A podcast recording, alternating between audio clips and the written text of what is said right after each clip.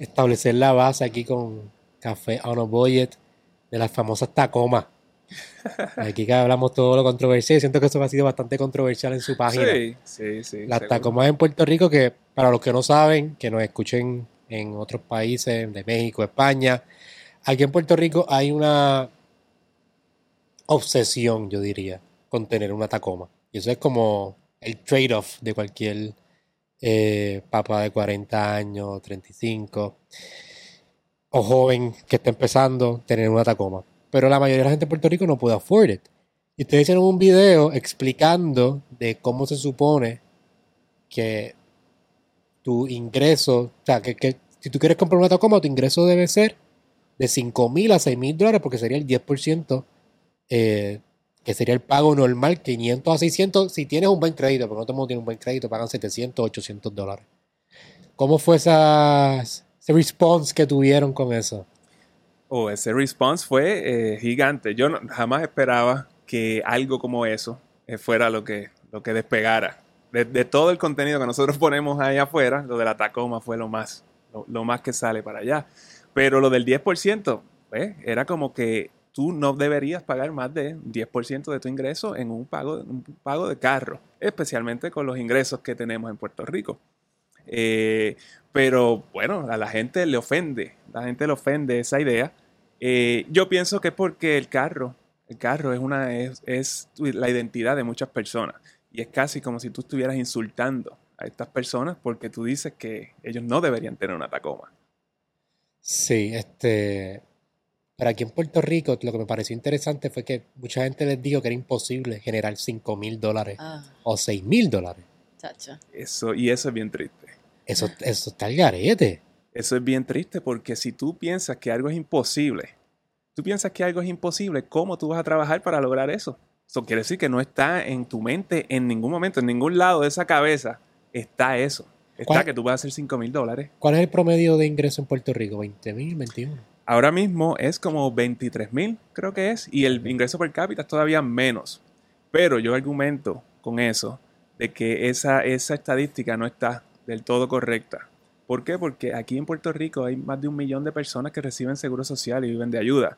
Eso, no cuenta eso como no se, ingreso. se considera como ingreso. Sí, es verdad.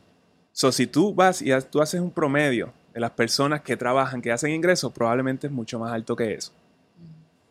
Sí, porque por lo menos las personas que yo conozco, que de mi edad, que están trabajando, están entre los 4 o 5 más o menos, 3 más o menos, este, Mucha en trabajos, gente- salarios. Sí, mucha de la gente con la que nosotros hemos trabajado uno a uno son personas de tu edad, en sus veintitantos, que están comenzando su carrera eh, y que de una manera u otra mínimo hacen tres mil algo, mínimo, comenzando. Personas que ya tienen eh, algún tipo de expertise, que ya tienen cinco años o más de experiencia, pues tienden a tener cuatro, cinco, seis mil dólares y hasta más. Nosotros hemos, de hecho, el sábado estamos hablando con una pareja que está haciendo más de 10 mil dólares al mes Entre en los su dos. casa. Entre los dos, entre los dos. Lo cual está sí. súper bien. Eh, so, una de las cosas que, que salía mucho era de que es imposible hacer 4 mil dólares. La otra era de que, ¿por qué yo voy a tener otro carro si aquí las condiciones de las carreteras, lo cual yo entiendo? O sea, salían muchos, muchos, muchos argumentos que retaban la idea de que tú debes mirar tu finanza para determinar cuál debe ser el número en el cual tú debes pagar. Y uno de los problemas que nosotros estamos viendo, ¿verdad? Es que hay muchas personas que son bien jóvenes que yo puedo entender que todos queramos el carro más cool. Eso yo lo entiendo perfectamente, ¿verdad?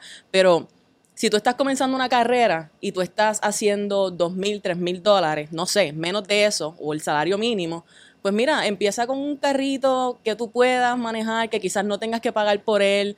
Todos nosotros yo creo que hemos tenido un chonguito, ¿verdad? Que no tiene aire, que, que, que quizás te da un problemita y lo que tienes que hacer es ajustar tus finanzas de tal manera que tú puedas manejar el mantenimiento de ese auto, ¿verdad? Porque tú puedes ahorrar un poco todos los meses para que cuando el carro se te dañe, pues tú puedes bregar con, ese, con esa reparación. Y según tú vas estableciendo tus finanzas y vas arreglando esas finanzas y vas haciendo más dinero, vas a tener la capacidad económica de irte y comprar el carro más caro, e irte y comprarte la Tacoma.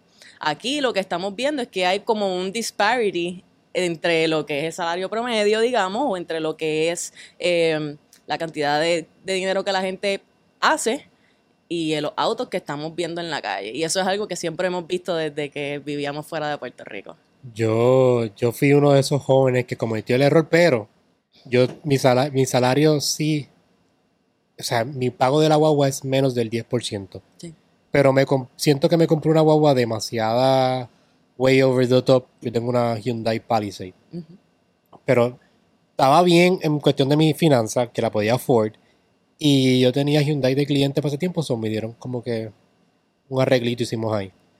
Que como con todo y eso siento que yo prefiero comprarme un Corollita o comprarme un Yari porque son es una cantidad que yo digo, puñeta, eso yo lo puedo usar para ahorrarlo, para invertirlo, para otra cosa. Que realmente la guagua yo la uso para ir para el gym y para venir aquí y para ir donde mis clientes y más nada. Me- yo me compro una guagua de, de tres filas, Yeah. como si yo tuviera ahí un soccer game todos los, días, todos los días. Ahora soy papá y ahora me brega. Sí, sí, sí. Y es grande y puedo este, meter un montón de cosas y me gusta irme de camping. Pero pienso que no fue una muy buena decisión económica, independientemente que lo, que lo pueda afford. Y no me, hace, o sea, no me hace un efecto en el bolsillo de que no puedo pagarlo, pero ese dinero lo puse para otra cosa, definitivamente. Exacto, y, es, y creo que ese es el problema, ahí donde diste en el clavo. No es que no puedas pagarla, probablemente quizás puedas pagarla, pero ¿a qué tú estás sacrificando por tener esa guagua, por tener ese pago? Quizás tú no estás invirtiendo para el futuro. Quizás eso, eso puede ser una posibilidad. Y si eso está pasando, pues entiendo que no deberías tener ese carro, deberías bajarle al carro, plus tener un corollita, esos que son super reliable. Y, es como- y todo el mundo le mete mano. Si se daña ese carro, en cualquier sitio lo arreglan. Pero los otros días, creo que hace como dos días, vi un choque en el Expreso Las Américas de un Corolla que se parató. Dice. Completo, completo. Eso también entiendo de dónde viene la gente, como que aquí en Puerto Rico, o sea, los carros, pues, tú- si tú no tienes carro, tú no te puedes mover. Yes. Sí. No te puedes 100%. mover para ningún Yes. lugar. Yes. Eh, y las carreteras tampoco están muy buenas. Yes. Pero una Tacoma tampoco pienso que es la mejor opción. Exacto. Todavía hay opciones. ¿Cuántas fue Tacomas que se metieron, se vendieron el año pasado? Fueron seis mil y pico. Al Creo que fue. caro. Es un cojón. Sí. Es un montón. Es- eso en un, un solo año. En un solo año. Yo, yo trabajo con dealers de carro y de una unidad, 6.000 carros es un montón. Es un montón. Y especialmente de, de ese, de ese price range. Y de ese año. Entonces me imagino que fueron en el año 2022, ¿verdad? Correcto. Sí. Exacto, no son de otros años que la gente compra 2021, 2020. Ah, no, no, no, no, no. Esas fueron las nuevas. Exacto, las nuevas. Sí. Está acá, o sea, en la peor economía que... Sí, sí. Con las tasas o, de o interés. A menos que la gente esté en las papas y no nos hemos dado cuenta de eso, ¿me entiendes? Pero a la misma vez, si tú vas a los comments y empiezas a ver eso, esa, las quejas, ¿verdad? Y los comentarios, pues no me, no me cuadra. Inclusive nosotros hemos visto personas y lo comentamos en el, en, en- en el episodio número 150 que salió recientemente, que hubo gente que literalmente nos escribía, ah, yo me compro el carro que yo quiera y yo lo único que tengo que hacer es salir menos, bajarle a los gastos de la casa, bajarle a esto, bajarle a lo otro. ¿Para qué caramba te ¿Y compraste para la guagua? quieres el cabrón carro? ¿Para ir al trabajo y regresar? Sí. Porque la idea es que pues puedo afford el carro, puedo pagarlo y me ven en el carro chulo, aunque no pueda salir con mi familia, aunque ya no pueda tener experiencia, aunque... Y entonces, ¿de qué sirve? ¿Cuál es el propósito del carro que tú So, quieres? so vamos a remover la diversión y el fun de la vida para que me vean guiar este carro bien cool. Es, es- creo que ese es el mensaje que estamos recibiendo.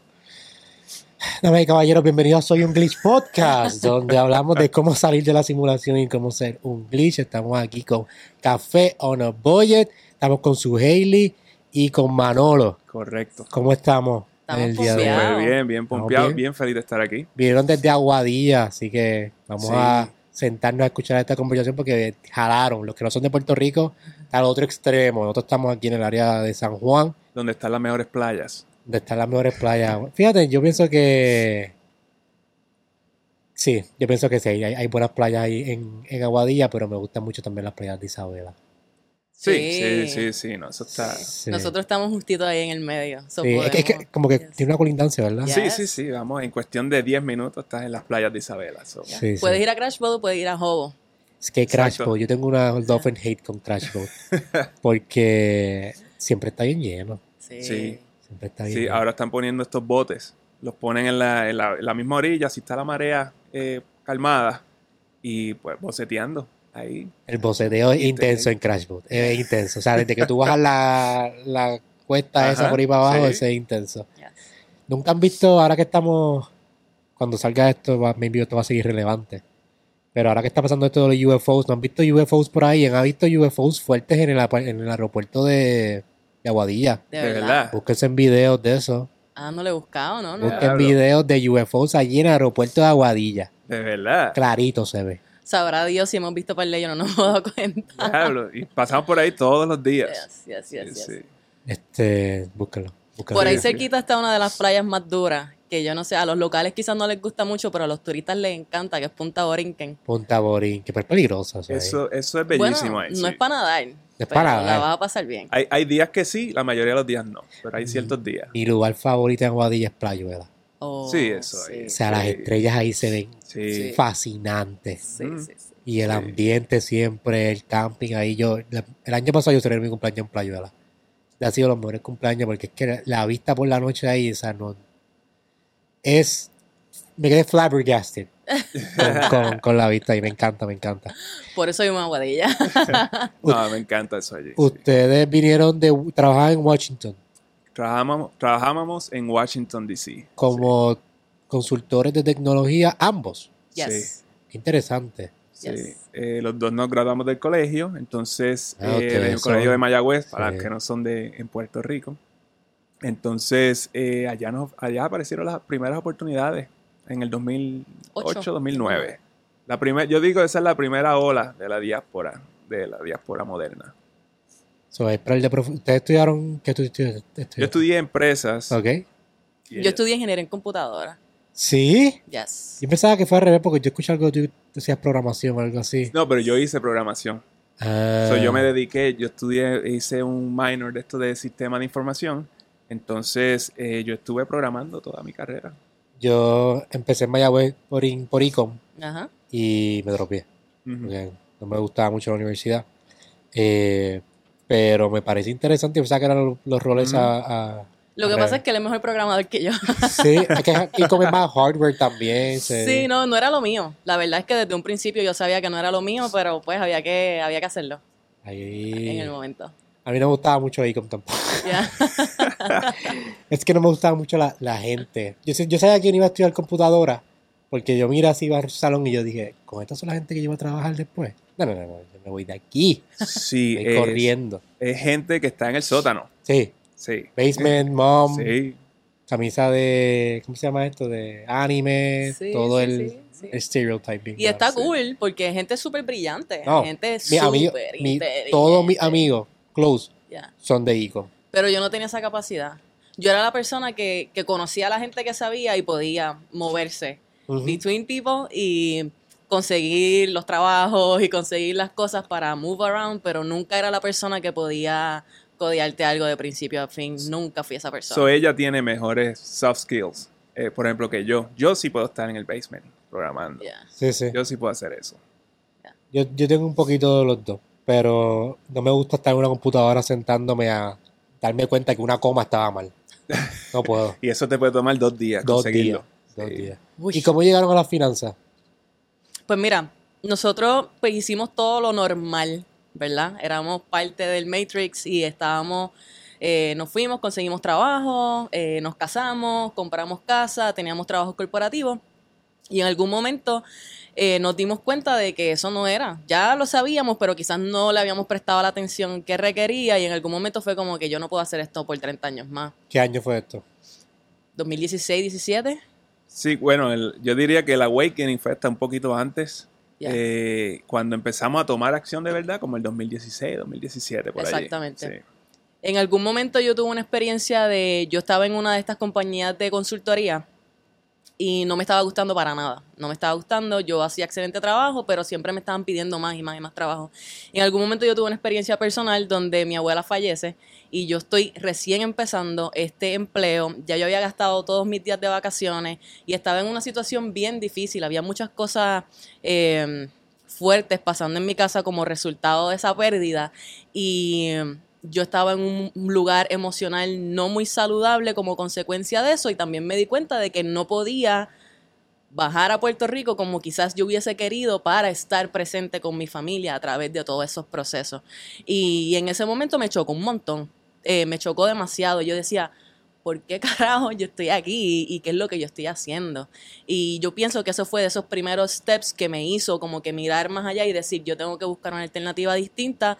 Ya él estaba más o menos en esa posición y empezamos a hablar del tema y, y, decidimos que teníamos que comenzar a mirar más intencionalmente las finanzas. Él es una persona, Manuel siempre ha sido alguien que ha ahorrado dinero, por otra parte yo no yo era la persona que a la vez comenzó a trabajar, tenía siete tarjetas de crédito, tenía todas las tarjetas de las tiendas a vida y por haber, no necesariamente estaban trepadas, pero todas tenían un balance, yo no tenía ningún tipo de organización con mis finanzas, y en algún momento él me dice, yo ahorré mil dólares este mes, y yo como que, ¿cómo caramba tú hiciste eso? Enséñame qué tú hiciste, y ahí empezamos a mirar más intencionalmente, eh, lo que estábamos haciendo y luego entonces de ese momento de awakening que yo le digo, pues ahí fue como que, ok, vamos a salir de esto. ¿Qué es lo que tenemos que hacer para salir del rat race? ¿Qué es lo que tenemos que aprender? Y tenemos que entonces empezar por las finanzas y ahí fue que empezamos a saldar deudas, a ahorrar fondo de emergencia y hacer presupuesto intencional todos los meses. Nosotros llevamos haciendo un presupuesto súper, súper detallado desde abril del 2017 hasta hoy, todos los meses sin parar. Y yo digo que eso es el hábito, el single habit que nos ha permitido a nosotros renunciar a los trabajos, mudarnos para Puerto Rico y hacer todas las cosas que estamos haciendo ahora. Uno de, uno de mis miedos más grandes, eso que dijiste de tu abuela, yo tengo 24 y yo sé que yo estoy en la década donde de aquí a 10 años alguien familiar mío no va a estar. Yo estaba acostumbrado a tener mis dos abuelas, a tener mi papá, mi mamá, y yo siento que eso me va a cambiar tanto que tengo mucho miedo de, ese momento y me preparo mentalmente, yo creo que todos los días. o sea, me identifico en el sentido, porque no me ha pasado, pero me identifico que ese momento fue el que te dio el awakening. Yes. Y yo, yo, por lo menos en mi parte, yo no quiero que me pase y yo no pueda estar ahí con mi, con mi familia, con, con mi abuela, con mi, me, muero. tú te imaginas, esa, tú te imaginas que tú, es, tu abuela se está muriendo y tú y a ti no te den permiso o tú tienes que pedir permiso para ir. A es inhumano, es inhumano. El simple hecho de tener que pedir permiso. Eh, aunque te lo den, es ir a pedir permiso. Para mí eso yo no podía, yo no podía bregar con eso. En mi caso, eh, yo cambiaba de trabajo eh, mucho porque me cansaba. tenía un trabajo, estaba un año, y entonces terminaba aburrido. Iba al próximo trabajo y a los tres meses ya me sentí igual. el trabajo siempre eh, cambiaba de sitio, pero siempre era igual. Entonces eh, pasó lo de la abuela eh, de su Hailey. Entonces, y ahí todo eso empezó a coger. Fue como una, como una bola de nieve. Entonces, ahí fue que empezamos a trabajar para cambiar esta situación. Y lo mismo, mis papás están viejitos. Mi papá tiene 80 años. Este, ¿Vive también aquí en Puerto Rico? Sí, vive en Puerto Rico toda la vida. Eh, y pues, ya llevamos 12 años afuera, es como que vamos, vamos a darle, vamos a darles algo, porque no los vamos a tener para atrás. Una vez se vayan, ya se fueron. Y nosotros estábamos en DC haciendo dinero. Ya. Y pagando cosas. Yo tengo muchos amigos que, que se van a graduar ahora mismo y no se quieren ir porque no quieren que les pase, o sea, ya están predeterminando que les va a pasar eso. Van a estar allí con una casa gigante, con su carro, con todo pero va a estar solo. Mm. Para allá Ohio. Y yo, ¿qué tú vas a hacer en Ohio, cabrón? Sí. Voy a estar allí. Ahora mismo explotó algo químico allí en Ohio, te vas a joder. Sí, sí, sí. En Ohio siempre te pasan unas cosas al garete. Mira, yo, yo tengo una opinión sobre eso, ¿verdad? Yo pienso que todo pasa por una razón y nosotros teníamos que irnos. En el momento donde eso sucedió, aquí no había el internet, no había, las redes sociales estaban apenas comenzando, Facebook, Instagram, yo no sé. Ustedes se fueron en el 2009. 8, 2009. 2009. Sí, um, teníamos que irnos. Las oportunidades aquí en la isla no estaban de verdad tan así. Y como yo dije, yo nunca fui una gran programadora, o conseguir un buen trabajo aquí así iba a ser un reto. Eh, yo pienso que pues, nosotros irnos y tener las oportunidades que tuvimos allá y la exposición a ese estilo de vida tan distinto. Nosotros vivimos en uno de los counties más brutales de Estados Unidos. En uno de los condados más brutales de Estados Unidos. El fueron para DC o para Washington, el estado? A Washington, no, Washington DC. Ah, okay, So, ahí está Maryland, ahí está DC, está Virginia. Sí, yo, está, está, el condado de Arlington, que es uno de los, de los top. Entonces en Maryland, al otro lado de DC, está Montgomery County. Ese otro de los condados que son brutales, ahí no hay problema. Ahí no hay nada pasando. A mí me gusta mucho DC, más que Nueva York. Sí, Sí, Me gusta sí, mucho. lindo. DC es mucho mejor que, Sí. que Nueva York. Ah, pero estás diciendo. Pero, lo- exacto, yo lo que estaba diciendo es que tener esa exposición y esa perspectiva, pues a nosotros nos permitió eh, adquirir un montón de destrezas, adquirir network, adquirir conocimiento que quizás ahora, ¿verdad? Es que lo podemos poner en práctica de una manera que tiene mucho más valor y que tiene mucho más impacto. Pero si no nos hubiésemos ido, no hubiésemos podido adquirir todo eso para entonces traerlo acá con esta otra perspectiva de que, mira, allá afuera lo mismo que aquí, estas oportunidades están disponibles, todas estas cosas que podemos hacer, podemos desarrollar nuestras destrezas de tal manera que podemos vivir la vida que nos dé la gana. Y tú no necesitas, sea en Puerto Rico, sea en DC, sea en Nueva York o donde sea, tú no necesitas depender de un trabajo que no te gusta, si ese es tu caso, para tú poder tener dinero y tener la vida que tú quieres. Tú puedes ir, adquirir lo que tú necesites, porque hay muchas destrezas que tú puedes adquirir en un empleo si haces bien las cosas y ahora utiliza eso a tu favor para crear lo que sea que tú quieres crear para tu vida, ¿me entiendes? So, si no llega a ser por esas experiencias, pues la historia hubiese sido distinta, todo tiene un propósito y ese momento tan difícil en nuestra vida fue el catalítico de cambio para nueva etapa, pero todo ese tiempo que pasamos allí era sumamente necesario, número uno, para aprender de nuestras finanzas, número dos, para aprender del mundo y número tres, para eh, crear una relación más sólida entre nosotros dos. Les pregunto, me dijeron que salieron de Rat Race y del Matrix, pero me interesa algo primero. Sí. ¿Cómo, cómo, cómo le llamaban para ese tiempo? Porque Rat Race yo lo escuché hace como cinco años y Matrix el año pasado con Andrew Tate, porque entonces se terminó. ¿Cómo ustedes le... ¿Cómo se dieron cuenta, mira, esto es una programación o cuál fue la palabra o el término que, que llegaron a... Bueno, Porque ahora es bien fácil tú poder identificarlo porque todo el mundo habla de esto. sí. Pero ¿cómo fue que ustedes lo identificaron en el 2012 que no era como que tan publicly known este tipo de términos? lo que pasó fue que nosotros empezamos escuchando podcasts. Entonces ahí empezaron, nosotros estábamos escuchando podcasts de real estate y eso. Entonces había gente eh, casi que de la nada, eran entrevistas así. Y es como, ah, sí, en un año eh, pasé de 0 unidades a 50 unidades. Y dejé el trabajo y salí del rat race y empecé, empezamos a escuchar Eso eso. le decían Rat Race para ese tiempo. Sí. Sí, sí. Ah, sí. ok. Yo soy joven con eso, yo estoy aquí. Sí, Sí, sí, un sí, bebé. pero chavaquito. Se llamaba ya Rat Race. O sea, Sí. le decían así. Lo que pasa es que era un contexto distinto y claro, era contenido puramente en inglés que consumíamos allá. Aquí el podcasting en el 2012 no existía, yo creo. Si existía era bien mínimo, Sí, era bien y- poquito. Yo creo que era Chente sí. el único que estaba aquí. en Sí, Probablemente. Sí. probablemente. Pero se llamaba así. Rat Race. Y Entonces, ¿qué hicieron? ¿Invirtieron en stock market? ¿Invirtieron en raíces? ¿Cuál fue el- Estábamos... lo que Ujú. cambiaron la transición? Sí, la idea era, eh, al principio estábamos en real estate. Lo que queríamos era hacer real estate, buscar qué sé yo cuántas puertas y, y salir del rat race. Entonces, eh, ahí fue que empezamos a ahorrar dinero para comprar eh, propiedades y pasar todo el proceso que, que te lleva a eso, porque una vez ahorramos el dinero para comprar una propiedad de inversión y después no nos atrevíamos a, a comprarla. So, eso es otra parte del proceso que a veces la gente, you know, no porque tienes el dinero quiere decir que ya estás ready para soltarlo. Después lo suelta, eh, pero anyway, compramos este, una propiedad en, en- en Florida, por allá. Este, entonces, eh, nos fue bien. Nos fue, nos fue súper bien ahí. Entonces, ¿Pero la compraron para rentarla o la compraron para flipearla? para, Para rentarla. rentarla. Ok. Para rentarla. Y pues salió ser, eso fue uno, uno de esos deals que los números, pues, estaban más o menos como que breaking even. Ajá. Entonces eh, salió bien después que después que se, se alquiló y todo, estaba cash flowing.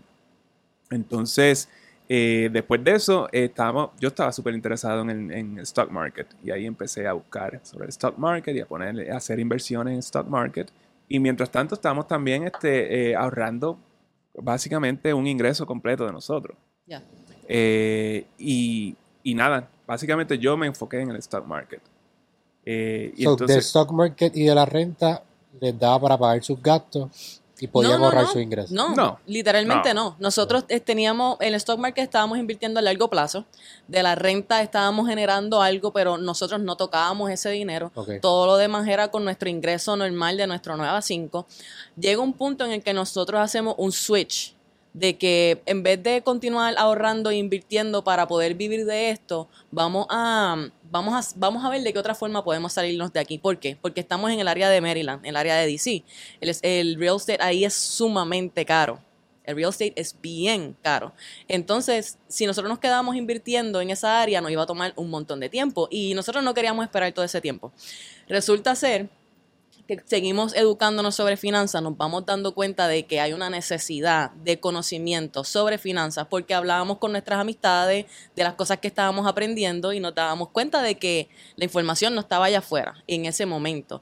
Eh, así que decidimos, ¿qué vamos a hacer? Vamos a hacer un podcast pensando que con un podcast tú puedes hacer dinero, ¿verdad? De primera Claro, intención. sí, sí, sí. Eso también pasó. Todo eso es parte del proceso. Sí, es parte del proceso. Y nosotros hicimos un montón de cosas también. Nosotros eh, cogimos Uber, aún con nuestros trabajos corporativos que nos pagaban súper bien, nosotros corrimos Uber, nosotros eh, eh, jugamos el juego de eBay. Eh, yo me hice realtor en Maryland, so también estaba vendiendo propiedades allá. Y era demasiado. En algún punto, como 2019, yo empiezo a burnout. En algún punto, en el 2019, él decidimos que yo estaba haciendo suficiente dinero como para que él renunciara al trabajo y trabajara en el podcast. Ok. Y entonces él renuncia al trabajo, empieza a trabajar en el podcast, yo estoy con mi empleo, empiezo a quemarme porque había tanto trabajo. En el 2020 cae la pandemia, el podcast estaba en desarrollo. Cuando cae la pandemia, yo le digo a Manolo, yo, vámonos para Puerto Rico. Ya yo no, ¿sabes? Yo no quiero lidiar con esto más. Ya yo estoy cansada, mi mente, yo no puedo lidiar, yo necesito irme para Puerto Rico. Y él me decía, pero tú estás loca, como que, ¿qué vamos a hacer allá? Eh, Yo no estaba 100% on board con esa decisión porque teníamos, teníamos nuestra casa. Nosotros habíamos comprado casa en un spot súper, súper nice. Entonces, so, yo en ese momento tienes ese, tengo ese attachment con, la- con las cosas que tenemos.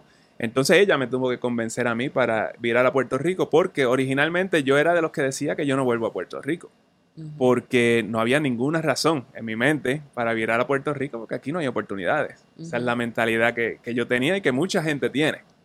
Eh, entonces ella logró convencerme. Ya. de- Y es un proceso, ¿verdad? Es el proceso de tu poder, de tu poder averiguar por qué es que tú estás haciendo lo que estás haciendo, qué es lo que de verdad tú quieres. Y en ese punto yo dije, mira, lo que sea que estamos haciendo aquí, lo podemos hacer allá. Yo no sé por qué yo me quiero ir, pero yo me quiero ir. Eh, y entonces, yo tengo este empleo normal y yo pido un permiso especial para que me dejen venir a trabajar desde Puerto Rico. Y ellos me dan el permiso especial, pero era temporero. Eh, yo dije, pues, eso va a funcionar por un tiempo, no hay problema. Resulta ser que una semana después que me dan ese permiso y que ya nosotros estamos comenzando a orientarnos de qué tenemos que hacer para, vir- para venir para acá y todo esto, me llega un email de un ex jefe que yo tenía. Y me dice, estoy buscando a alguien que haga estas cosas. Si conoces a alguien que lo haga, déjame saber. Y yo, mi impulso, porque fue literalmente un impulso, fue escribirle para atrás en el momento y decirle, yo puedo hacer todas esas cosas con una condición. Si tú me dejas hacer esto desde Puerto Rico. Y aquí estamos hablando que estamos en el 2020, en mitad de pandemia. He estado yo trabajando full desde mi casa, que eso era otra de las razones por las cuales queríamos regresar. Eh, yo no necesito estar aquí para hacer este trabajo, pero esto del trabajo remoto todavía no se veía tan, Sí, después de pandemia fue que explotó. Sí. Y en ese momento, pues yo logré negociar con ellos, establecimos una compañía aquí y eso fue, eso se convirtió en nuestra nueva inversión, la compañía. Y en ese momento todo nuestro enfoque, ya tenemos propiedades, tenemos stock market, todo el enfoque se va, vamos a crear una compañía en Puerto Rico que nos permita literalmente hacer lo que nos dé la gana. Y entonces, pues creamos esa compañía. Yo comencé a trabajar desde esa compañía. Igual seguía haciendo un trabajo corporativo, pero lo estaba haciendo aquí en Puerto Rico. Y después de allí la cosa fue cambiando. Yo renuncié, estuvimos, teníamos tantos ahorros que estuvimos año y medio viviendo de eso y generando eh, ingresos a través de nuestra plataforma de Café No Budget. Yo me certifiqué como coach, comencé a generar ingresos como money coach. Creamos un curso para ayudar a las personas a aprender a hacer su presupuesto. Eso comenzó a generar algo de ingreso, que tú sabes que esto es un proceso y toma tiempo. Y ahora sí, poco a poco, llegamos al punto en el cual Manuel empezó a hacer trading, eh, comenzó a... Él, él contrató un coach que lo llevara a través del proceso de trading. So empezamos a invertir en nosotros de diferentes formas para seguir desarrollándonos. Eh, yo tenía mi mentor que me ayudaba a desarrollar mi negocio y de cierta manera ahí ya la mentalidad como que el switch cambió porque ya era como que, wait, yo no tengo pasivos, ¿verdad? Yo no tengo activos que me estén pagando por todo lo que yo necesito mensualmente, pero ya yo estoy haciendo todo lo que a mí me da la gana. Ya yo estoy viviendo como yo quiero, ya yo me levanto a la hora que me dé la gana, ya yo hoy un lunes puedo decirle a Joshua, sí, nos vemos a las 4 en Santurce y arrancar en el carro desde Aguadilla y venir acá. Y en este punto, ¿verdad? Estamos, él está haciendo su trading, estamos desarrollando café on a budget, seguimos invirtiendo stock market y todo esto, seguimos ahorrando para hacer bienes raíces en Puerto Rico y yo lo que hice fue que logré tener una relación tan brutal con esos ex jefes míos que ya ellos en noviembre me dijeron, mira, hay un contrato nuevo por ahí, ¿quieres, ¿quieres trabajar con nosotros de nuevo? Y yo, bueno, si es part-time y si es bajo estas condiciones, lo podemos hacer. Y ellos, pues está bien, dale. Y ahora mismo yo estoy con ellos part-time haciendo mis, qué sé yo, cuatro horas, veintipico de horas a la semana, con un ingreso que cubre todos nuestros gastos con medio tiempo mensual, ¿sabes? a medio tiempo, cubrimos nuestros gastos. Todo lo que llega en adición a eso, pues es para continuar invirtiendo y continuar desarrollando nuestra marca. Creo que eh, antes de que nosotros nos mudáramos para acá, para Puerto Rico, eh, yo no veía estas posibilidades. Para mí esto era algo como que, vaya, yo tengo que ir a trabajar, un trabajito y qué sé yo qué más para, para, para, este, para vivir básicamente. So, yo no tenía esta, en la mentalidad que yo podía hacer esto desde Puerto Rico eh, o en Puerto Rico. Eh, y nada, para mí eso era como que solamente en Estados Unidos se puede hacer. y, la realidad es que no es esa. Tú puedes, tú puedes hacer todo esto en Puerto Rico. Ahí fue como, fue como un breakthrough que literalmente se, puede trabajar desde, casa en Puerto Rico, se puede hacer ingresos desde, desde Puerto Rico, un buen ingreso, lo de los 5 mil, 4 mil, 5 mil dólares, 10 mil dólares. Aquí se puede hacer eso. Claro que sí. Y lo hemos hecho, lo hemos probado de cierta manera, no solamente con nuestro testimonio, también hemos traído al podcast mucha gente que está haciendo lo suyo para hacer ese ingreso, para trabajar remoto. Eh, hemos traído gente que están creando plataformas para proveer, eh, traer a la vista estas oportunidades que existen ahora mismo. lo de Mofongo Jobs, que me encantaría que me conecten con ella porque quiero ponerlo en mi página. De esa misma eh, forma hay mucha gente, ¿verdad?, que está haciendo lo propio para dejarle saber a todo el mundo como que, mira, aquí tenemos muchas más oportunidades de las que nosotros pensamos. Sí, sí, yo he combatido mucho con eso porque yo siempre predico de los trabajos remotos, pero predico es bien importante tú poder lograr tus primeros 5000. O sea, los 5000 yo pienso que son los más difíciles de hacer. Una vez tú llegas a los 5000, ya 7, 6, 10 es un poquito más llevadero. Pero los primeros 5000 siempre son, para mí, fueron los más difíciles de lograr. Y más trabajando remoto. Eh, sí pienso que la mejor forma para tú poder lograr eso es creando tu propia, no, no, teniendo un trabajo remoto como ustedes lo hicieron, que tuvieron una compañía que establecieron aquí, porque pueden automatizar de cierta manera sus procesos y pueden tener más tiempo libre, porque yo tengo panas que trabajan remoto, pero se levantan a las 8 y se cuentan, o sea, salen del trabajo a las 8, están 12 horas trabajando. Que realmente tampoco esa es el, la, la idea. La idea es que tú puedas trabajar remoto y estar Ahora mismo, cuando tú viniste a las 4 un lunes, desde Aguadilla llegaste hasta acá. eso siento que también es bien importante, además de tú conseguir un trabajo remoto, tú encontrar ese, ese sweet spot de aprovechar lo que es el trabajo remoto y trabajar desde tu casa, no estar dentro de un cuarto. Es lo mismo, si estás en la oficina o estás en el cuarto, es the same shit, estás dentro del Matrix como quieras. De esa manera. Y creo que también algo que, que, pues si tú trabajas remoto, yo creo que también tú puedes estar, dejar hacer conciencia a tu empleador de los proyectos que tú tienes y que, las cosas que tú haces. Porque, por ejemplo, el, los jefes de, de su Haley, ellos saben todo lo que nosotros estamos haciendo. Y ellos están fascinados con todo lo que nosotros hacemos eh, por acá y por eso le dan la Pero esos son buenos empleadores porque normalmente los empleadores se sienten retados o no es retados, sino que este, scared de que los van a perder porque van a tener eso y no van a querer invertir con ustedes. Invertir en cuestión del tiempo y tal como Sí, yo pienso que en verdad un buen, sí, son buenos empleadores, son buenos managers. Yo pienso que hay más buenos managers de lo que uno piensa. Quizá aquí en la isla sí hace falta trabajar un poco ese liderazgo. Este, yo pienso también que cuando tú te enfocas en dar lo mejor de ti y cuando tú te enfocas en deliver, ¿verdad? En, en hacer el trabajo, em, las personas van a estar dispuestas a negociar contigo.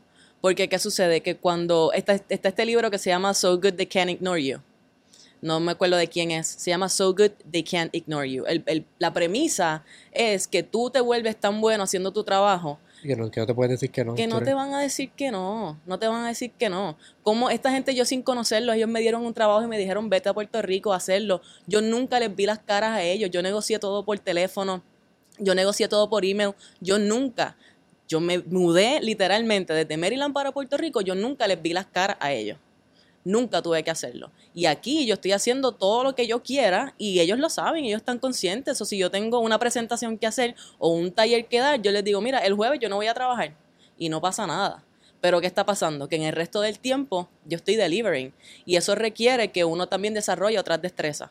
La organización, ¿verdad? Uno necesita volverse bueno con la organización de tu propio tiempo para que entonces tú puedas maximizar, ser productivo en el poco tiempo que tú estás trabajando, en esas cuatro horas o el tiempo que sea, y arrancar. Porque ¿qué es lo que sucede? Que cuando empezamos a procrastinar y cuando quizás estamos viendo las cosas desde, ay, yo no quiero estar aquí, pues empezamos a echar el trabajo por un lado, no lo hacemos y nos sentimos en la obligación de que tenemos que estar sitting in our butt esas ocho horas o el tiempo que sea. Y ahí es que se nos va el tiempo y a última hora después estamos haciendo el trabajo rush, ¿verdad? Para entregar o lo que sea. La idea es que si lo que yo tuve que cambiar en mi mente fue esa mentalidad de este trabajo es una oportunidad que yo tengo para generar ingresos, para invertir en mis otros proyectos o para sostenernos nosotros mensualmente para tener el resto del tiempo en mi, en- eh, para hacer exactamente lo que yo quiera. Eventualmente, ellos saben que yo me voy a ir, pero no pasa nada, porque ahora mismo yo les estoy creando a ellos una estructura, quizás en algún momento yo comience a entrenar a otra persona que pueda hacer las cosas de la forma que yo las estaba haciendo. Ellos reciben lo que sea que yo puedo deliver, quizás van a tener otra persona que pueda continuar el trabajo y es un win-win situation para ambos. Y yo creo que también la realidad es que si tú estás trabajando part-time y tú eres una persona extremadamente eficiente y productiva, so, el empleador tuyo va a decir, so, eh, al- voy a tener que traer a alguien acá para trabajar full-time, ocho horas, y no va a ser así de productivo. Anyway, no va a tener los resultados que esta persona está trayendo por un, en un part-time. Exacto. Sí, yo, yo tengo, como les mencioné ahorita, yo tengo una guía de, de cómo convertirte freelancer. Y antes de tú convertirte en un trabajador independiente, tú debes poco a poco trabajar part-time como freelancer y trabajar part-time en tu, en, tu, en tu trabajo y hacer esa transición poco a poco.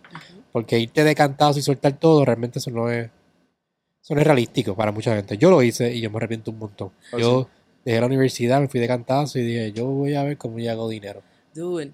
Y me, me, Pero- me guayé. Pero yo, pero yo Igual. pienso que ese, eh, para tomar ese riesgo, ese sería el momento para hacerlo. No, por eso fue que lo hice. Porque no iba a haber otro momento que, que lo podía hacer y no me arrepiento. Me arrepiento de haberlo hecho tan rash como lo hice. Yes. Pero me- no me arrepiento de haberlo hecho porque definitivamente gracias a eso pues he podido lograr las cosas que tengo ahora mismo en mi vida. 100%. Eh, pero no, no fue la decisión más inteligente que, que, cometí- que he hecho en cuestión de la transición como lo hice. Mencionaron algo ahorita que tú paraste de trabajar y tú estabas trabajando. Ujú. Yo había escuchado en sus podcasts que me encantaría que nos fuéramos en detalle con esto. Sobre las cuentas de parejas. Cuentas, los joint accounts. Eso, Me imagino que exacto, tú estás, como usted tiene un joint account, no como que no, af- o sea, la realidad no es como que ah, tu dinero y mi dinero, es como que en esta, en esta cuenta está el dinero Yes. y ya hay suficiente dinero, pues yo no tengo que trabajar, yo puedo Ujú. build esto. eso, eso está bien bueno porque eso también es un proceso. Eh, eh, Eso es un mega proceso. eh, Eso, es, eso es un proceso proceso en la pareja. Sí. Eh, bueno, yo siempre fui una persona bien abierta con ella en cuanto al dinero desde el primer día. O sea, yo siempre le he dicho a ella cuánto, eh, cuánto yo gano desde el primer día, básicamente. Y bueno, nos conocemos desde hace mucho. so, básicamente mi primer trabajo, ya yo estaba con ella. Mira, esta es, lo que- esta es la oferta. Eh, pero también nos hemos encontrado muchas parejas que, que no se comparten. que pusieron ¿Cuánto un ganan? poll, ¿cuál fue el poll de por ciento de hombres y mujeres que no comparten su Ah, eran 40% de las mujeres y 48% de los hombres que no, No comparten, el- el- la información, cuánto ganan con su pareja, con la persona con la que ellos duermen Yes. todos los días. So, no puedes saber cuánto dinero yo gano, algo tan tangible y tan, y tan desechable como es el dinero realmente. ¿Por qué ustedes creen que es eso? Yo le voy a dar mi opinión porque yo escuché eso. Yo pienso que es desconfianza. Yo pienso también que es una desconfianza que simple y sencillamente hemos crecido teniendo. ¿verdad? De todo lo que tiene que ver con el dinero en nuestra vida viene de lo que hemos aprendido de antes. Hay algo que se llama nuestra relación con el dinero. La gente no entiende que el dinero y tú tienen una relación de la misma manera que, tú con tu pareja o tú con una amistad. Y di- la relación con el dinero viene de lo que tú estás viendo de tus padres y ancestros. Y esa confianza en nuestra cultura no se ha nutrido y no existe y no lo hemos visto. Y como no lo hemos visto, pues no lo practicamos. A eso añádele un montón de otras cosas, ¿verdad? De lo que es eh, cómo manejamos nuestras relaciones de pareja. eh, y las cosas que quizás queremos esconder, ¿me entiendes? Se puede volver un tema delicado y complicado. Yo, yo pienso, ¿qué tú piensas? Eh, bueno, no sé, a veces es, es una cuestión de confianza, eh, yo pienso. Eh, y la confianza es como que, si- yo pienso que si tú no puedes eh, decirle a tu pareja cuánto tú ganas, tú no estás hablando de dinero. Y si tú no estás hablando de dinero, ¿de qué tú estás hablando? Y no es que solamente tienes que hablar de dinero. Hay muchos otros temas en los cuales eh, puedes hablar, pero la realidad es que el dinero lo toca todo. So, tú vas a hablar de dinero de alguna manera. So, no estás hablando de dinero. ¿Eso de qué estás hablando? ¿De qué hablas? Yo pienso, y lo digo por mi experiencia con mis conocidos, que ellos no comparten su... Yo sí, yo comparto mi, mi, mi ingreso, pero es que en mi household es diferente cómo se manejan las finanzas, que yo lo tengo que compartir. Mm, Eh, pero mis panas no lo comparten con sus parejas y sus parejas tampoco, pero yo pienso que es porque han tenido esa relación anterior del dinero y han visto cómo existen estos divorcios y existen estas ocasiones que pasan que uno no se espera dentro de una relación y el dinero es se ve afectado el bolsillo de cierta persona, X de personas que no les conviene decirlo porque han visto con experiencias pasadas qué es lo que pasa cuando tienen cuentas juntas o cuando están este pues cada uno diciendo cada uno sabe qué, qué se está ganando cada uno Ya. so realmente entiendo de dónde viene porque no lo dicen yes. pero ya eso es un problema de la sociedad en sí que ya las relaciones no es tú no estás pensando en una relación yo quiero construir con esta persona Exacto. yo estoy con esta persona por lo que me da socialmente o la gratificación instantánea que estoy teniendo con esa persona pero ya las relaciones la conversación ha cambiado por completo de lo que es una relación. Yes. Y esa es la pregunta. eh. Yo creo que en ese caso yo te preguntaría de verdad por qué tú estás con esa persona. ¿Qué es lo que tú piensas que esta relación te está dando? Porque si tú, y estamos hablando de parejas casadas, que hay un compromiso, ¿verdad? Eh, eh, Salud. si tú, salud, si tú estás conviviendo con alguien o estás em- iniciando una relación con una persona, pues mira, yo puedo entender que se manejen las cosas separadas, que quizás debe haber algún tipo de comunicación, que debe haber transparencia, pero no de la misma manera que cuando ya tú te casaste, porque anyway, una vez tú decides casarte con alguien, ya hay un documento legal que está binding you como entidad. Legalmente ustedes juntos son una entidad. So, ¿Por qué no comenzamos entonces a tratar a, manejar esta relación como esa entidad que somos juntos? Eh, ¿Eso qué significa? Si no queremos llegar al punto en el cual nos divorciamos, tenemos estos nasty divorces y el dinero, eh, termino perdiendo mucho de mi dinero, pues vamos a tratar eso de una manera más proactiva. ¿Verdad? Vamos entonces a entablar esas conversaciones, a alinearnos en términos de visión y de metas y a darnos cuenta de que estamos trabajando en conjunto para algo, porque una vez tú haces eso, tú estás reduciendo significativamente los chances de tu divorciarte. A fin de cuentas, la mitad de los divorcios suceden por asuntos de dinero. So, yo puedo entender que ver esas experiencias de nasty divorces anteriormente puede traerte a, a este lugar donde tú desconfías, pero una vez tú quieres estar con esa persona, las estadísticas te están diciendo que si tú comienzas a trabajar ese dinero, los chances de tu divorciarte van a verse reducidos significativamente. So, quizás esa es una manera de mitigar ese riesgo. Y si lo estás haciendo en conjunto, anyway, tienes mucho más chance de lograr lo que sea que ustedes quieren lograr en conjunto como equipo. Eso es como que estamos construyendo un hogar estamos construyendo algo grande, hopefully. Entonces, eh, ¿cómo tú haces eso si tú no compartes ese tipo de información con la pareja? Sí. La- ¿Cómo la- es que yo no sé qué es lo que tú quieres y qué es lo que tú anhelas? Exacto. ¿Cómo yo te puedo apoyar a ti si no podemos tener este tipo de conversaciones? Pero también pasa que, por ejemplo, tú vienes de un background completamente diferente a lo que viene su Hailey. Ujú. Tu relación con el dinero no estoy seguro que no era la misma que su Hailey. Ustedes han llegado a esta sinergia donde ambos están de acuerdo qué es para ustedes el dinero. Pero hay personas que quieren invertir, hay personas que quieren gastar, hay personas que quieren construir un café o no budget y su imperio, y hay personas que simplemente quieren pagar su casa y ser parte de la simulación. Sí. So, también entiendo en esa parte, y no quiero sonar machista ni nada, pero entre mi experiencia, los hombres tienden a hablar más de inversiones que las conversaciones de mujeres. Ya. 100%. O entiendo de dónde vienen los hombres en el sentido de yo no quiero compartir con ella porque si yo le digo esto, pues no estamos en la misma mentalidad. Ujú. Es que lo vaya a gastar ni nada, pero no estamos en la misma mentalidad. Ella está pensando en otras cosas, otros intereses completamente diferentes a los míos. Sí. ¿Cómo Ujú. podemos llegar a esa sinergia que ustedes tienen? Porque ya ahora mismo estoy viendo, ustedes están de acuerdo en cuál es su meaning del dinero.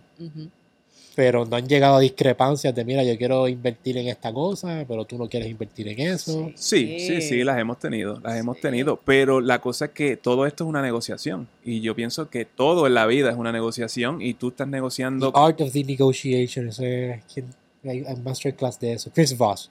Ah, sí, yes. este, ah, Never Split the Difference. Ese mismo. Ah, es tremendo Duro. libro, Sí. tremendo libro. Eh, so, so aquí tenemos que negociar porque tenemos que discutir. So, so, si tú y yo somos, si ella y yo somos pareja, yo quiero saber cuáles son los sueños de ella, ella debe saber cuáles son los sueños míos.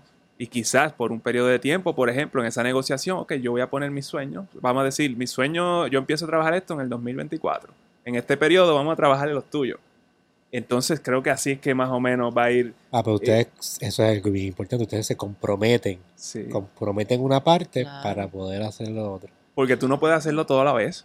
No. No se puede hacer todo a la vez. No, no. Y hay, hay diferentes cosas aquí. Mira, cuando tú estás creando esta relación, Es una terapia, by the way, terapia de pareja finanzas. Ustedes deben considerar eso como consultoría. Sí, ¿no? Y de hecho nosotros hacemos este consultas financieras y mucha de la gente que nos está llegando a hacer consultas financieras son parejas. Últimamente eso está pasando. Precisamente por eso, porque es como, ah, yo estoy viendo que mi pareja está bien metido con esto de las finanzas, yo quiero educarme para poder contribuir, o estoy viendo que mi pareja está bien ansioso, o estoy viendo que ahora estamos haciendo esta cantidad de dinero que antes no estábamos haciendo y tengo miedo de que la vayamos a explotar, porque todas esas cosas se dan. Estamos hablando de que nosotros culturalmente, en Puerto Rico y en Latinoamérica, nuestra relación con el dinero no es, no es necesariamente sana.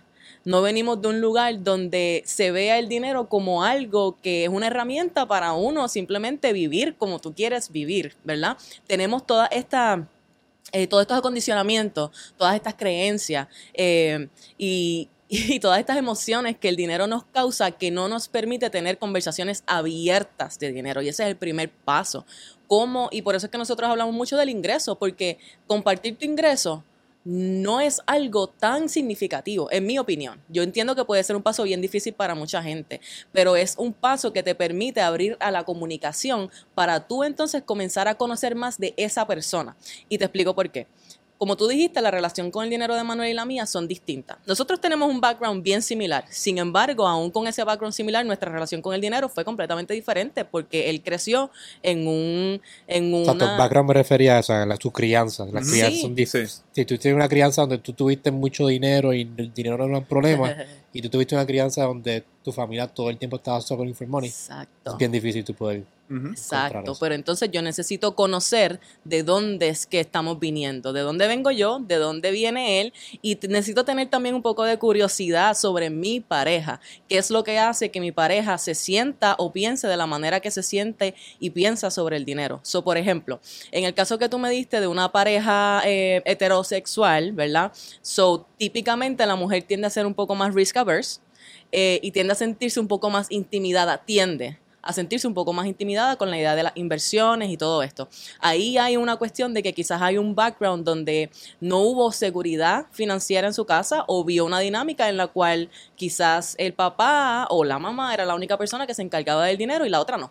La otra no tenía nada que ver con eso. So ya eso es una, un patrón que se ha creado, una creencia que se ha creado que esa persona repite. Pero si tú no sabes eso, tú no vas a poder entonces traer esa situación a la mesa y decir, ah, pues mira, vamos a intentar hacer esto distinto, déjame darte esta tarea, vamos a comenzar por aquí para que tú comiences a educarte, para que tú comiences a ver cómo te sientes. O mira, vamos a comenzar a hablar, déjame escuchar cómo esa persona se siente sobre el dinero y déjame déjame permitir eh, que la empatía llegue al- al salón, ¿verdad? Al lugar, que la compasión llegue al lugar, déjame permitir que esa persona esté en un espacio seguro donde pueda expresarse sobre cómo le hace sentir la idea de esta dinámica de dinero, para entonces, una vez esa persona ahora pueda sentirse más segura, podamos dar un paso un poquito diferente e ir poco a poco. Los hombres tienen la tendencia a ser más, más riesgoso, a tomar más riesgo, pero puede caer en un lugar donde es demasiado riesgo. Los hombres tienden a irse a tomar riesgos. Si les encantan las inversiones. Sí, sí. Y ahí hay arquetipos que nos, que nos enseñan, ¿verdad?, cómo es que se dan esta, estas dinámicas y estos patrones de dinero. Y hay un arquetipo que se llama el fool, que es la persona que arriesga todo por dinero, está buscando ese quick return. Quizás en ese caso tú necesitas una persona que sea un poquito más risk averse, que te diga, aguántate un poquito, no es que no tomes esta inversión, no es que no tomes este riesgo, pero no vas a poner el livelihood de toda nuestra familia en riesgo por el potencial de hacer X cantidad de dinero. Nosotros tenemos familia, tenemos que mitigar un poquito estos riesgos que estamos tomando. Puede haber un baile mientras ustedes van conociéndose más uno al otro, conociendo qué es lo que está motivando sus pensamientos y sus creencias y permitiendo que esa comunicación vaya fluyendo. Y mientras más tú te puedas comunicar, más intimidad tú puedes crear entre tú y tu pareja. Y mientras más intimidad hay, más fácil es para ustedes trabajar como equipo y hacer ese baile de esa negociación y ver qué es lo que vamos, ok, vamos a trabajar por este lado, no vamos a irnos por este lado, de qué manera yo te puedo ayudar a ti. Hay habido inversiones que Manuel quiere hacer que yo me quedo como que, yo no sé si yo me siento cómoda con eso, pero yo confío en que tú sabes lo que estás haciendo. Han habido inversiones que yo he querido hacer. El año pasado yo invertí 20 mil dólares en un mentor y nosotros no teníamos tanto income. Y Manuel me miraba como que tú estás loca. Si esto sale mal, Yo hubiese mirado, 20 mil. él me dice, si tú, si esto sale mal, it's on you 100%. Y yo, ok, ¿Salió bien? Sí. Salió bien, salió bien. bien, Sí, sí, eh, bien. eh, ah, eso, eso quedó, eso, eso quedó bien, pero este, pero bueno, literalmente en ese momento yo lo puse en ella. Eh, La bola está en tu cancha. es como Sí. que yo si, yo, si fuera yo, yo no lo hacía. Pero pues, tú dices que esto es bien importante para ti, esto es tan importante eh, para ti que, pues, You- ok, you're yo willing to risk it. Sí, sí. También esa confianza de que yo confío en ti que tú estás tomando esa muy buena decisión, aunque yo no lo veo de esa manera. ¿Tú sabes qué preguntas son buenas hacerle a tu pareja? Preguntas sobre su upbringing. ¿Cómo se veía eh, la conversación de dinero en tu casa? Eran... Que yo pienso que eso es O sea, ahora que tengo 24 años, que yo salí recientemente del, de la juventud, como quien dice, yo soy papá ahora. Seguro. Eh, esas conversaciones son cruciales para tu, una, para tú tener una relación. ¿De dónde tú viniste? ¿Cuáles son tus pensamientos? ¿Cómo tú te criaste? Porque normalmente uno, pues, ah, ¿dónde estudiaste? Ah, estoy aquí. Ah, pues qué bueno. Y de ahí para adelante tú sigues. Tú sigues desde donde tú estudiaste para ir para adelante, pero para atrás. Tu niñez, ¿qué te pasó? ¿Cuáles son tus traumas? Esos pensamientos que te vienen, eso está... nosotros empezamos, eh, cuando, nosotros empezamos a comunicarnos, no fue, no fue al principio la relación ni nada de eso. Pasó, pasó un montón de tiempo que, que pues nosotros no nos comunicamos en- eh, realmente. Tu- tuvimos que sacar el televisor de la casa, literalmente, para nosotros empezar a hablar. El televisor siempre estaba prendido, siempre estábamos viendo algo. So, todo eso era una distracción, todo ese Yo, noise. yo escuché un TikTok de esto recientemente, que el televisor, la mayoría de las parejas pasan su tiempo de calidad, o sea, entre los dos viendo televisión. Sí. Y esa es la manera más ineficiente o low energy posible para tú tener intimidad con tu pareja. Sí. Viendo el televisor que tú solamente discutes, ah, qué bueno, mira lo que pasó, mataron a este. Sí. Y ya se acabó la serie. Sí, súper baja frecuencia. Sí, de baja frecuencia. baja frecuencia. Sí, sí, sí. Para Y- nosotros fue ese, ese televisor fue determinante. Porque si, sí. si es, si es por mí, yo estoy viendo el televisor y yo estoy bu- buscando algo bien cool y ya me perdí allá adentro. Entonces ella quiere tener una, una conversación y ella, gracias a ella, realmente, ella es la que me traía otra vez. Como que, mira, apaga eso, vamos a hablar sobre X o Y. Y yo no, ay, no, que yo no quiero hablar nada de eso. Yo no quiero hablar nada de mí en este momento. Sí. Eh, y eventualmente, pues pasó. Y literalmente ya llevamos ya años, desde que mudamos para, nos mudamos para acá, todavía no tenemos televisión. En la Estamos- casa no tienen nada. No, todo el tiempo estamos hablando. Todo el tiempo. Y, y obviamente también tenemos un podcast. So, eh, estamos hablando constantemente. Wow. Es un viaje. Es un viaje, Sí. es un viaje, me encanta. Me encanta, me encanta. Pero funciona, esa es la cosa, que, que funciona. Yo no le estoy sugiriendo a todo el mundo que no tengan televisor en su casa, Sí, eso no hace sentido. Pero el punto es, ¿verdad? Que, que le des un chance a tu relación, que si tú estás ahí con esa persona es por algo y que ustedes tienen el potencial de crear algo bien cabrón de lindo, este, pero se tienen que dedicar tiempo y tienen que tener ese interés genuino en esa otra persona y también tienes que desarrollar las destrezas que tú necesitas para sostener el espacio para que esa persona pueda sentirse seguro o segura siendo vulnerable para que así puedan ir creando esa intimidad juntos. Es, no es lo más fácil del mundo, no es lo más fácil del mundo. Por algo él no quería hablar, por algo yo tampoco quería hablar. Yo pedía, vamos a hablar, porque yo sabía que esa era la única opción que teníamos para poder movernos adelante.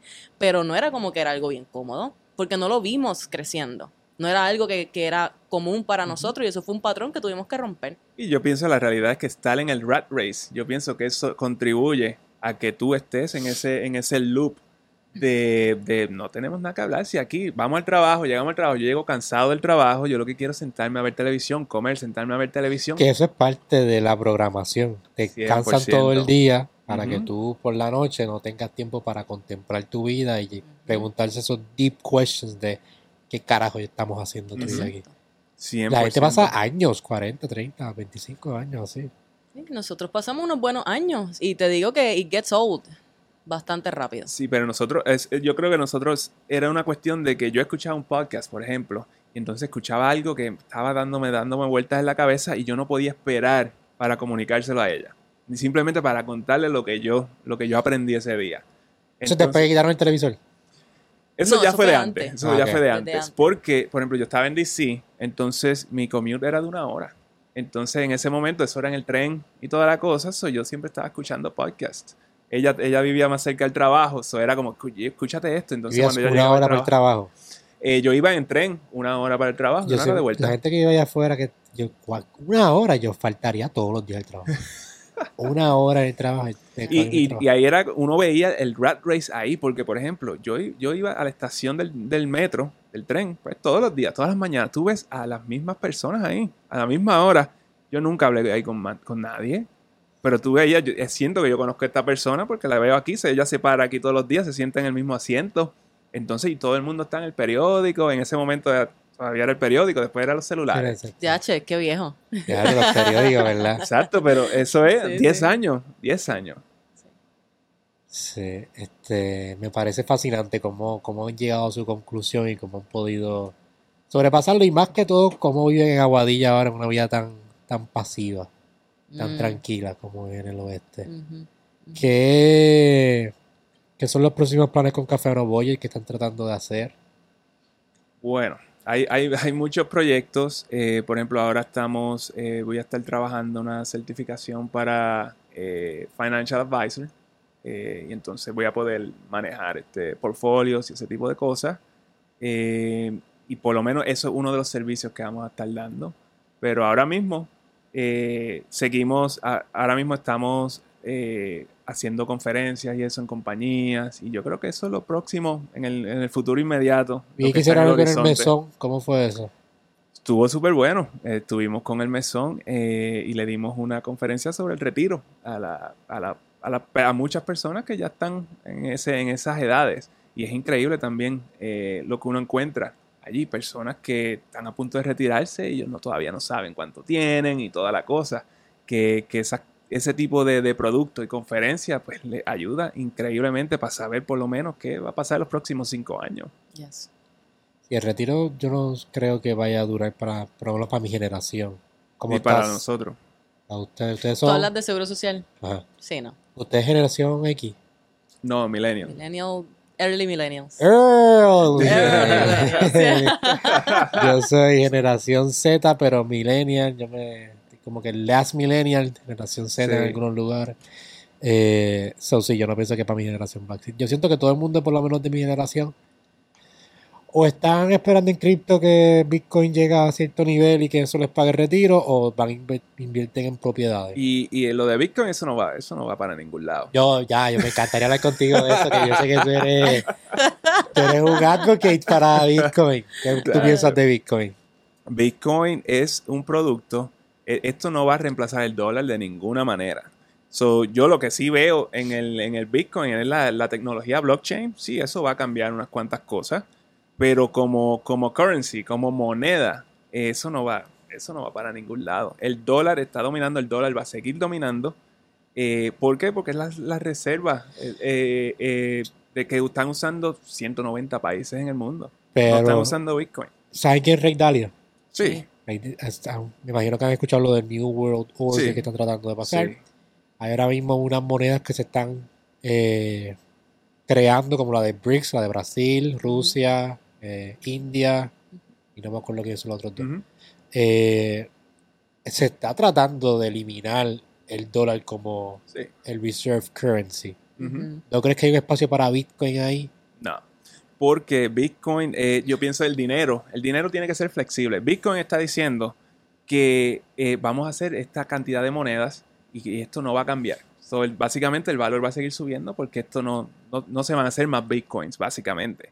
Eh, y, el dinero tiene que ser flexible. La idea de que el dólar, tú básicamente imprimes dólares y toda la cosa, o sacas dólares si es necesario, eso es lo que lo hace flexible, el dinero. So, a mí se me hace bien difícil pensar que, que la idea de que esto no esté, eh, que, que no esté centralizado, eh, funcione eh, de alguna manera. La centralización, a- alguien va a tener que decidir en algún momento, hay un programador, hay alguien que va a tener que decidir en algún momento si se hacen más bitcoins o se sacan del mercado. ¿Quién va a ser esa persona? Sí, ese, ese nunca, yo nunca he entendido cómo va a funcionar esa descentralización.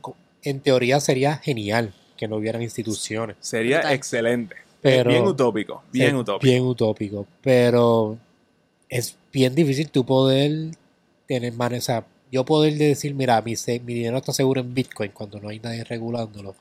Pues sí en- entiendo esa parte. Pero un buen sitio para jugar.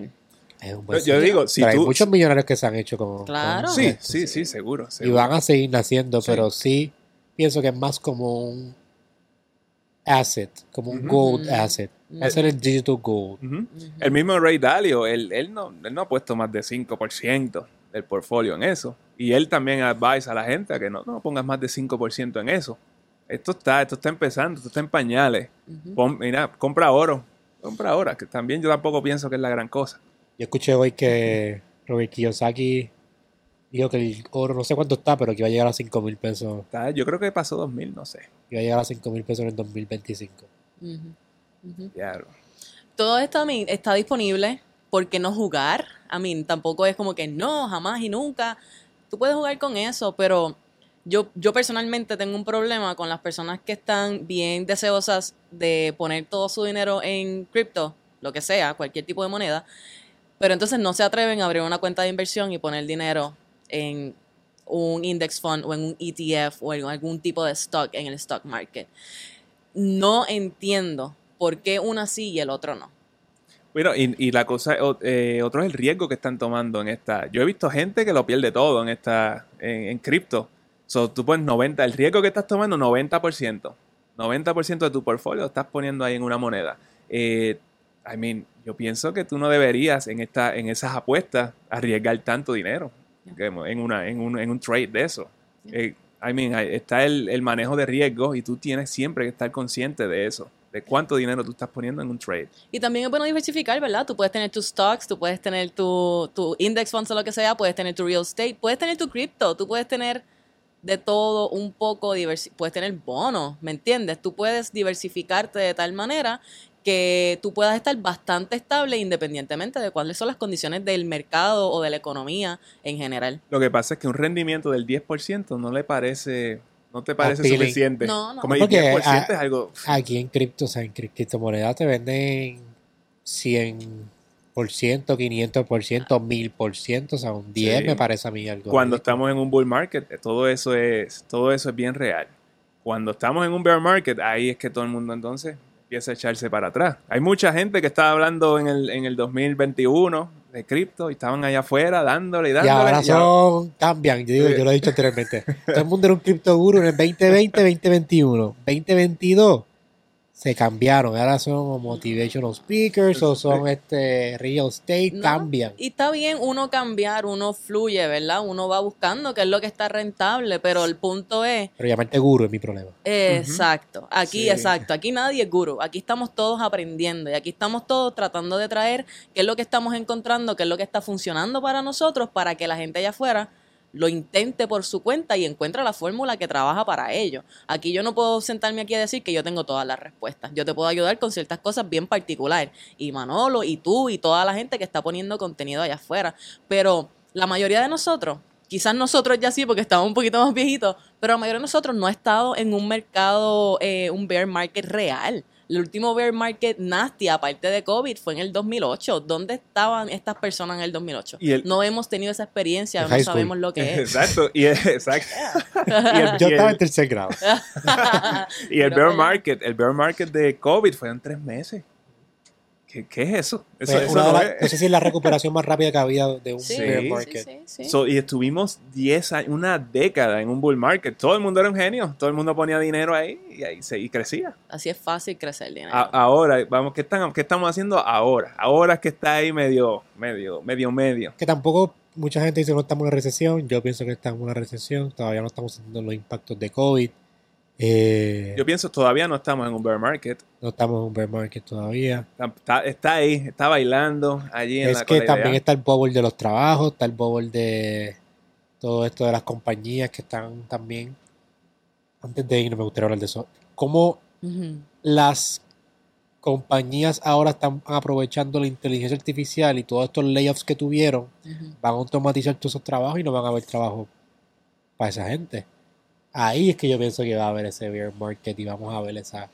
En lo que la gente se adapta a los trabajos nuevos porque van a haber trabajos nuevos. Al igual que hubo con social media marketing, que esto no era un trabajo hace 10 años, Ya. van a haber trabajos nuevos de inteligencia artificial, pero en esa adaptación vamos a pasar un tiempito, 5, 6 añitos fuerte. Yo creo que sí, yo creo que sí. Eso está bastante, bastante preciso, eh, yo diría. Aquí la cuestión es la automatización, es que cómo nos estamos preparando para eso, eh, cómo nos- nosotros personalmente nos estamos preparando para eso, porque por ejemplo se habla de los, pues, los troqueros, AI va, va a take over. Los influencers van a ser automatizados. Tú y yo vamos a ser automatizados. Claro. Sí, yo, yo pienso que sí, yo pienso que sí. Yo Eh, creo que ChatGPT hace mejor contenido que la mitad de los influencers out there. Definitivamente. Y he visto ahora cómo están usando deepfake voice para oh, hacer sí. como que si un podcast de Joe Rogan y ven, mira, como si Joe Rogan estuviera hablando de un producto en específico. Lo ponen en TikTok y tienen un montón de... ¿Tuviste, de tuvi- tuviste un video que se hizo por ahí viral de Morgan Freeman ah, hablando y, y estaba, y básicamente estaba explicando que él era un deepfake y todo eso y el video es él hablando. La No, voz no de él visto, pero me lo imagino. increíble. Me Una imagino. cosa increíble. Eso ya básicamente, eh, pues sí, esa es la automatización de... Morgan Freeman me puede enseñar finanzas si, si yo quiero. Eso estaría brutal para que lo puedan incluir Yes. Vamos a hacer una colaboración con Morgan Freeman. Maybe él lo escucha. en su podcast definitivamente. Yes, yes, yes. Este, pues gracias a los dos por estar aquí, definitivamente. Eh, agradezco que hayan venido desde Aguadilla. Eh, me encanta tener personas como ustedes porque son reales con lo que dicen y con lo que tienen. No estamos bullshitting. A mí no me gusta el bullshit de. Y más en este tema de finanzas, que todo el mundo trata irónicamente de inflar su, sus números, inflar su, su Mm. éxito. Mm. Eh, y me gusta que son bastante claros con lo que tienen y, y saben hacia dónde van y, y lo que han hecho y sus errores. So, los agradezco por compartir de su experiencia con mi audiencia. Algo que quieran promocionar antes de irse. Tú tienes esta cámara, tú tienes esta cámara. Sí, no, pues mira, eh, primero que todo, gracias a ti.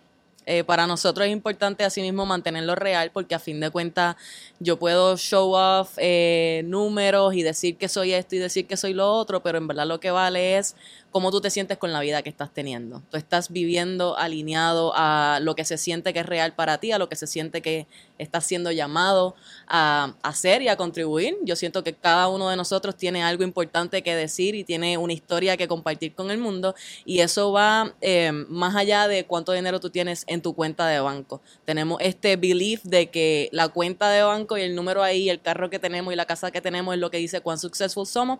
Um, yo pienso que eso son cosas que vienen como consecuencia de el impacto que nosotros estamos teniendo en las personas si lo estamos haciendo de la forma correcta.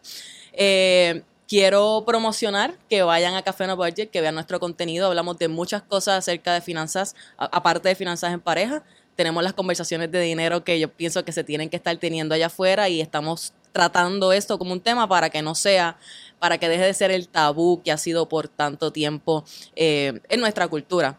También vamos a continuar trabajando y desarrollando la marca. Eh, Manuel se va a certificar como dijo. Yo estoy certificándome como Financial Counselor y ahí vamos a poder ayudar a muchas más personas eh, con las, ¿cómo se dice? Con los estándares correctos, creando los espacios sanos y de seguros y libres de juicio para que las personas se sientan, ¿verdad?, en la confianza de tener estas conversaciones que muchas veces son muy intimidantes. Eh, queremos hacer esto de la forma correcta, no queremos seguir haciendo daño allá afuera, eh, diciendo cosas que pueden causar este tipo de vergüenza y este tipo de, de culpabilidad que en realidad yo siento que no aporta a la salud en general, eh, la salud financiera, la salud mental de nuestro país. Y nada, este, estén al pendiente porque van a seguir saliendo muchas más cosas de Café No Budget y van a venir muchos más proyectos adicionales a los que ya les mencionamos, pero lo vamos a dejar ahí por el momento. Yo creo que, I tenemos que parar de creerle a todas estas personas que están garantizando rendimientos allá afuera en inversiones. Eh, hay, hay hay mucha desinformación allá afuera, entonces pues por lo menos nosotros lo que tratamos de hacer es darte la información pues más real posible dentro de nuestra experiencia, dentro de nuestro eh, conocimiento, que aquí no, aquí no te vamos a decir, no te vamos a vender sueños, aquí tú no vas a hacer una inversión de que te va a ganar 50%, eso no va a pasar y eso tampoco va a pasar con el que te lo estás prometiendo. Así que nada, yo pienso que esa, creo que esa es nuestra misión ahora mismo, eh, es educar a la a los latinos en esto porque realmente eh, eh, este mensaje pues, no está, eh, no hay tanto de este mensaje afuera en el lenguaje de nosotros, en la, lengua hispana. So, yo creo que Café on a Budget, eso, esa es nuestra misión ahora mismo. Sigan a Café on a Budget en todas sus redes sociales. A mí me pueden seguir en todas las redes sociales como Di de Castro. Estamos en TikTok, estamos en Instagram, estamos en YouTube, estamos en Facebook, pero no lo usamos. Eh, por las demás plataformas me pueden conseguir. Eh, si está en el gym o está corriendo o está en el carro, apague el radio y escuche a Soy un Glitch Podcast en formato audio. Estamos en Spotify y en Apple Podcast. Si usted está escuchándolo esto en YouTube y quiere escucharlo más temprano, siempre por la mañana, a las 8 de la mañana sale el podcast en formato audio y luego por la tarde a las 5 y 45 sale en video. Si estás en YouTube viendo esto, no te olvides de suscribirte, darle like, comentar. Déjanos saber cuál fue tu parte favorita, qué te gustó, qué temas te gustaron que tocamos. Eh, no te olvides de suscribirte y de darle a la campanita. Que tengan un bonito día, una bonita tarde y una bonita noche. Nos vemos la próxima semana.